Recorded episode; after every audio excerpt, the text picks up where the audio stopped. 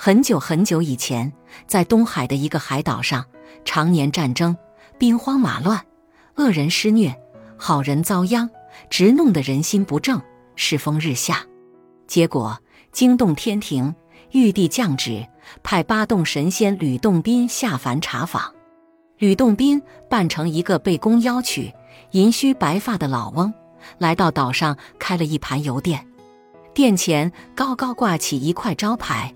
上写四个大字“如海油店”，大门上还张贴对联一副，红纸黑字写的分明：“进门买油随军灌，解囊付钱人耳愿。”没几天，整个岛上远近人家提瓶拿罐、背泵单桶纷至沓来，一进油店都争先恐后的把油灌得满满的，只三两个人拿出些零星铜钱，其余人都分文不给。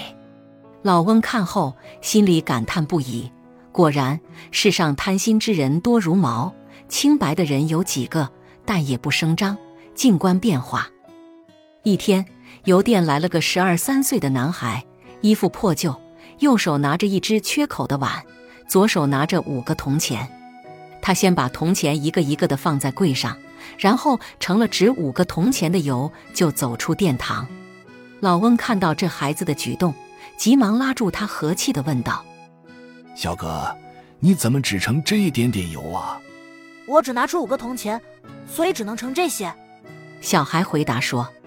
老翁见他人小气正，说话有理，即试探道：“哟，这盘油店的油随你盛，随你灌，付不付钱随你便，你为什么不多盛点去？”“我娘说过，穷要穷的清白，人要做的正派，一个钱。”只能换一个钱的货，不能有非分之想。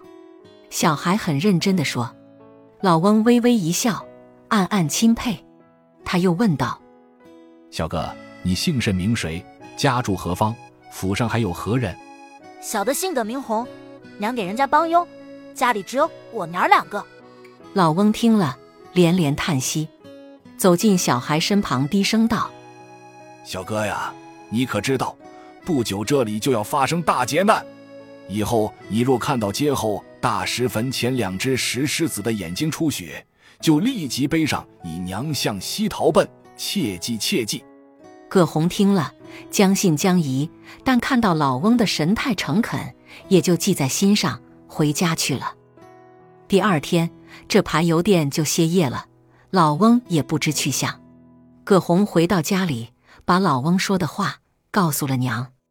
他娘也感到奇怪，于是就天天叫葛洪去看那两只石狮子。正巧有个屠夫看到葛洪每天在坟前查看石狮子，觉得奇怪，于是就问他为啥如此。葛洪把事情的始末说了一遍。屠夫听了，哈哈大笑说：“天下哪有这样奇事？”边说边走了。就在第二天一早。屠夫故意将猪血抹在石狮子的眼睛上，想取笑和捉弄葛洪。不多久，葛洪果然来了。当他走到坟前，不禁啊的一声惊叫：“不好了，石狮子眼睛果真出血了！”边说边急忙调转头，直奔回家里，背起老娘，把脚朝西飞奔。这时，天空忽然阴云密布，照得大地一片昏暗。霎时间。电光闪闪，雷声隆隆，狂风骤起，暴雨如注。接着呼啦啦，轰隆隆，阵阵巨响，山倾屋倒。回首张望，所过之处顿成汪洋，汹涌的波浪由东而西滚滚而来。葛洪惊得脚不点地的背着娘疾步而逃，顾不得山高路险，接连奔了三天三夜，直累得气喘如牛，汗流如注。头晕眼花，简直快要垮了。可背后的大水席卷着门窗、香笼、器具、食物，滚滚而来。他娘见此状，凄声叫道：“儿啊，你背着娘跑不快，连累你。娘已这般年纪了，你还是独个儿逃生去吧，不要管娘了。”娘，快别说这样的话。不管是死是活，娘儿俩总得在一起啊。我绝不会把娘丢下不管。葛洪说完，仍背着娘向西疾走。不不知道走了多少路程，也不知道到了什么地方，迎面见一座峻岭，母子俩疲惫不堪，倒在岭下。说也奇怪，这时乌云四散，雷声转弱，背后的汪洋波涛也渐趋平静。等到母子俩走上山顶，已是天空明净，阳光普照，风平浪静了。母子俩喜道：“这里真是定波镇海之处啊！”葛红娘俩再往南行，走到灵峰山路，看到这里山清水秀，云蒸霞蔚，林木苍郁，山花遍野，是一个幽深的好去处。于是就在山腰搭间茅屋定居下来。但异乡客地，举目无亲，家里又空无一物，日子怎么过呢？做娘的难免伤心犯愁。葛红忙宽慰道：“娘，你不要着急难过。”孩儿已是十多岁的人了，即日上山打柴卖钱，侍奉母亲，也就是了。自此，葛洪母子就以打柴为生。春去夏来，秋尽冬至，这年冬天，北风呼啸，大雪纷飞，分外寒冷，满山的柴草都被冻得枯萎倒闭。为找生计，葛洪还得上山打柴。谁知跑遍了大山小沟，却找不到一束可砍的柴草。没奈何，葛洪只得懒洋洋地走下山来。走着走着，不易看到下面溪坑旁长着一丛芦草，郁郁葱葱，十分茂盛，心里不禁一热，立刻奔过去，把它砍下来。不多不少，刚够一担，于是就喜滋滋地挑回家来。第二天，葛洪上山路过那里，不觉呆了一下，只见这丛昨天曾被砍得精光的芦草。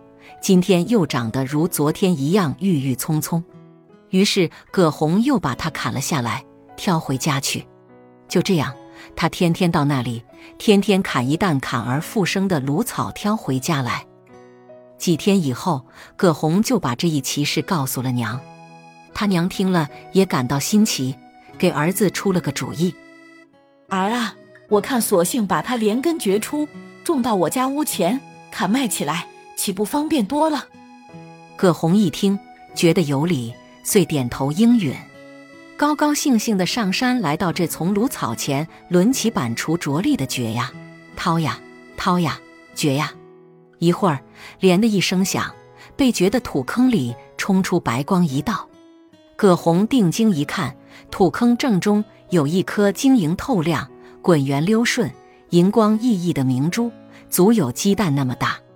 葛红惊喜不已，小心翼翼地拿起这颗明珠，藏进怀里，跑回家来告诉娘亲。说起这颗大明珠来历委实匪浅，其实是吕洞宾见葛洪至诚至孝，决心渡他成仙，便向龙王那里要来龙珠一颗，埋于芦苇根下。葛红娘见儿的奇宝，欢喜非常，主其藏放在破柜里。没想到第二天拉开柜门一看，竟都是黄澄澄的金，白花花的银。把它放到空衣箱里，过一天衣衫满箱；把它放在谷仓里，谷满仓；把它放到米缸里，米满缸。葛洪家里骤然富了起来，但母子俩仍是和过去一样勤勤俭俭过生活，家里的金银财宝、衣衫两米。全部救济给贫苦的人们。就这样，冬施被，春设布，并捐药，荒年赈舟，平日修桥，铺路造凉亭，方圆百里人人传颂，个个敬仰。谁知祸从天降，当地有个姓傅的老财，闻听葛洪家里有颗稀世明珠，能要啥有啥，不禁眼红手痒，就与官府相勾结，企图抢夺明珠。占为己有。那天，傅老财率领打手、差役，各拿刀枪棍棒，如狼如虎，直扑葛洪门前。葛洪走出门外，拱手说道：“各位驾到，不知有何见教？”“嘿，装什么蒜？你施用妖法笼络百姓，煽动民变，图谋不轨。如今奉了县太爷之命到此，你快把那妖珠交上来！”傅老财气势汹汹地威吓着。我那珠子，一不是抢的，二不是偷的。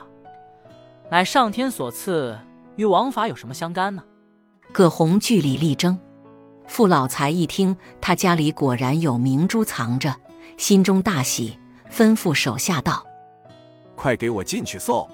众打手差役一拥而入，上上下下、里里外外翻箱倒柜、掀缸揭锅，闹得各鸡飞狗上屋，却不见那珠子的一点踪影。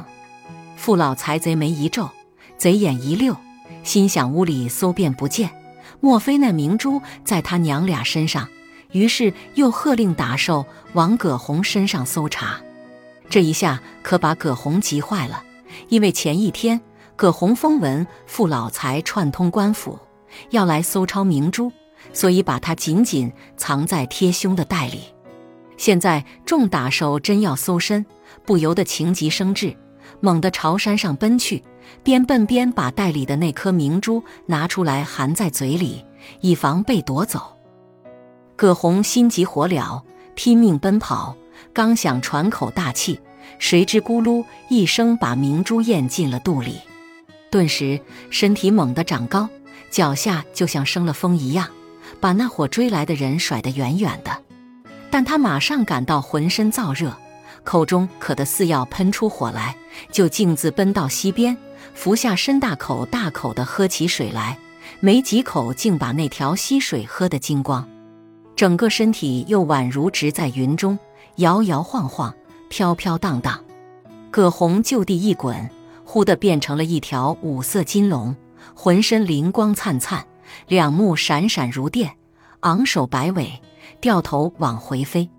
那伙人还闹不清是怎么回事，金龙已飞到他们的头上，张开大口，呼地喷出一道水柱来，其白如炼。其疾如瀑，劈头盖脑的喷得这般恶棍们头破血流，折腿断臂。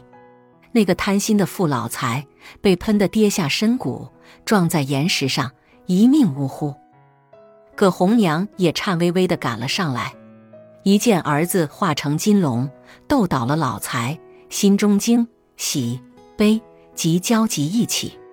那条五色金龙从云端里飞舞而下。来到娘的跟前，摇了三次头，摆了三次尾，复又扭转龙头，腾空飞去。葛红娘连声招手，高喊：“葛红我儿，你莫走呀，你莫走呀！”金龙听了娘的话，频频回首，大有依依不舍之情。不久便一声长吟，径直朝东海大洋飞腾而去。从此，葛红娘日夜想念儿子。常常来到山岗上眺望，呼喊：“我儿啊，你在哪里？葛红啊，你在哪里？”说也奇怪，每次娘一喊叫，海上就云雾升腾，白浪排空，一条五色金龙跃出水面，矫健如飞地越过金塘江，游至下三山，来与娘遥遥相会。这期间，娘叫几声儿，金龙就点几次头。然后回首入海，以后人们就把葛红娘眺望金龙的那个山岗取名为望洋岗，别称毛洋岗。很多年过去了，葛红娘也早已过世，然而他娘俩的故事却被世代传颂。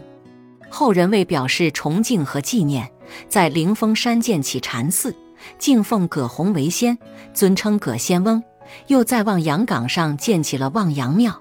敬奉葛洪之母，香火历千百年而不衰。